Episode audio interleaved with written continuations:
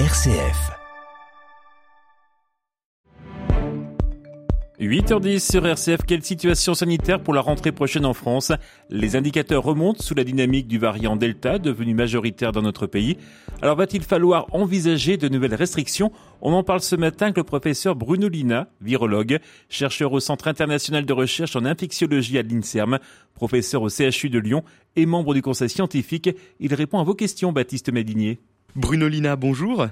Bonjour. Nous avons franchi au début de semaine la barre des 10 000 personnes hospitalisées à cause du Covid en France, un seuil qui n'avait plus été atteint depuis le 22 juin, date de la fin du couvre-feu dans le pays. Quelle est exactement la dynamique du virus aujourd'hui en France? Ce qu'on observe, c'est euh, la circulation est assez intense finalement du variant Delta, qui est un virus qui présente une capacité de transmission euh, très nettement élevée par rapport aux autres variants. Et donc, euh, avec cette introduction de ce virus, eh bien, il y a eu une reprise épidémique qui a été observée durant le milieu du mois de, de juillet. Et c'est à partir de là qu'on a vu progressivement augmenter à la fois les cas et les nombres d'hospitalisations. Il semble qu'on arrive à une espèce de plateau qui serait à se confirmer. Et quelle est la proportion aujourd'hui euh, du variant Delta en France? Ah, il est très largement majoritaire. Il représente euh, pratiquement euh, plus de 95% des cas, et en particulier dans les régions qui sont les plus touchées. Mhm. Et alors, pour bien saisir la notion de variant, est-ce qu'un variant est toujours finalement une version améliorée du virus d'avant? Alors, c'est une bonne question parce qu'au bout du compte, euh, on parle de variant, mais c'est toujours le même virus. Hein. C'est-à-dire que c'est euh, encore le SARS-CoV-2 et on voit que cliniquement, ce virus donne les mêmes symptômes. Et en fait, quand on parle de variant, on parle de virus qui présentent des modifications génétiques. Ces modifications génétiques, elles peuvent survenir partout euh, dans le génome du virus, mais il y a un endroit que l'on regarde plus particulièrement, qui est la protéine de surface, qui s'appelle la protéine de spicule ou protéine spike, qui est celle qui est ciblée par les anticorps et c'est celle aussi qui interagit avec le récepteur. Celle qui peut favoriser éventuellement l'infection parce qu'elle sera capable de mieux se coller sur une cellule cible. Et quand on analyse les variants, finalement, on regarde quelles sont les modifications que l'on peut observer sur cette protéine S et quelles sont les conséquences de ces modifications. Alors certaines donnent un avantage au virus et on voit que le cocktail de modifications qui est survenu sur la protéine S des virus qui sont des virus delta lui confère cette augmentation de transmissibilité. Et il y a d'autres virus qu'on a surveillés pendant une certaine période de temps, qui étaient le variant bêta et gamma. Eux, ils avaient des modifications qui pouvaient entraîner une perte de l'immunité du fait d'un certain nombre de mutations, dont certaines sont aussi retrouvées dans, dans le delta, mais il n'y avait pas d'augmentation de transmissibilité comme on voit avec le delta. Donc effectivement, il y a un aéropage de virus avec des lignages différents. Il y en a environ euh, une dizaine en France qui circulent actuellement. Certains ont très petite quantité, le variant Delta de façon extrêmement majoritaire. Et ce que l'on essaye de voir par le biais du séquençage, c'est justement quelle est la dynamique de ces virus. Et on voit aujourd'hui que le variant Delta écrase tout le monde.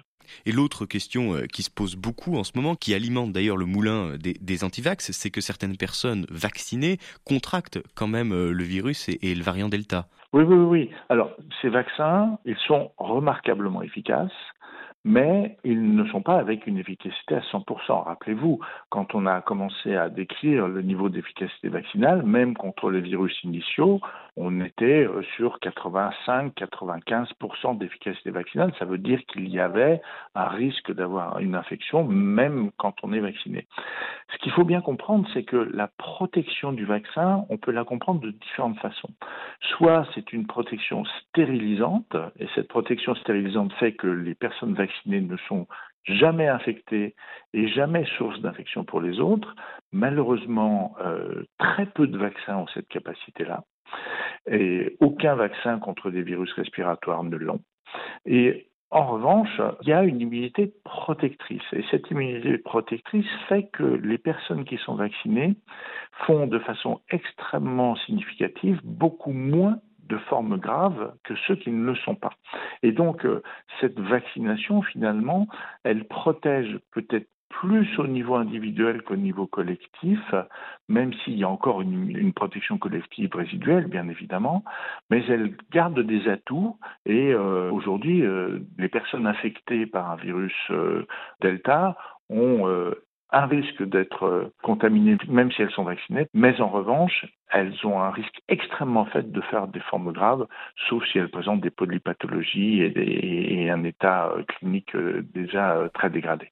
Donc ça veut quand même dire, professeur Bruno Lina, qu'il faut qu'on s'habitue à cohabiter avec le virus dans ses formes les plus légères. Oui, c'est ça. C'est-à-dire que de toute façon, ce virus, on va devoir s'habituer à vivre avec lui puisqu'on va le garder pendant de très nombreuses années, des dizaines, des vingtaines, peut-être même une centaine d'années. Mais ce virus, il va évoluer parce que justement, à un moment donné, vacciné ou non vacciné, va y avoir une immunité collective post-infectieuse et post-vaccinale qui va entraîner un frein sur la diffusion de ce virus. Ça, c'est inexorable. Combien de temps ça va prendre, je ne sais pas. Ça peut prendre un an, ça peut prendre deux ans, ça peut prendre trois ans. Mais c'est devant nous euh, et c'est quelque chose qui va arriver. Entre-temps, il va falloir qu'on continue à maîtriser la circulation de ce virus et à éviter d'avoir des formes graves. Et donc c'est pour ça qu'on est un petit peu dans une période aujourd'hui qui est, euh, qui est la fin de la période charnière de la vaccination de l'immunité collective avec un virus à très fort potentiel de transmission. Quand on aura suffisamment d'immunité, à ce moment-là, eh bien, ces virus perdront en virulence et perdront en transmissibilité aussi. Mais ça, c'est pour un peu plus tard. Donc ça veut dire qu'on doit s'attendre à de nouvelles euh, restrictions, à de nouvelles mesures pour maîtriser justement euh, le virus et limiter les cas graves euh, en métropole d'ici la rentrée prochaine? C'est les indicateurs, c'est-à-dire le niveau de circulation du virus, le taux de la vaccination et, l'ensemble des comportements qui nous diront ce qu'il sera nécessaire de faire ou pas. Aujourd'hui, je suis incapable de me projeter sur ce qu'il conviendra de faire en novembre. Il faudra s'adapter en fonction de la situation. Ce que l'on peut imaginer aujourd'hui, c'est que si on a une baisse de l'épidémie euh, qui s'observe durant le cours, la fin du mois d'août, c'est une situation qui sera somme toute un petit peu favorable, mais il faudra qu'on soit vigilant avec la rentrée scolaire, parce qu'il y a aussi euh, dans ces conditions un risque de reprise épidémique dans les écoles qu'il faudra maîtriser. Ça, c'est la première chose. Et la deuxième chose, c'est que à un moment donné, on va quand même avoir une baisse de la circulation des virus au sortir de la vague qui, a lieu en ce moment, comme ça a été observé au mois de juin. Et il faudra peut-être à ce moment-là conserver un certain nombre de réflexes pour éviter une reprise épidémique et essayer de passer un hiver euh, serein. Professeur Bruno Lina, merci beaucoup d'avoir été à notre antenne ce matin. Bonne journée à vous. Le professeur Bruno Lina interrogé ici par Baptiste Madinier.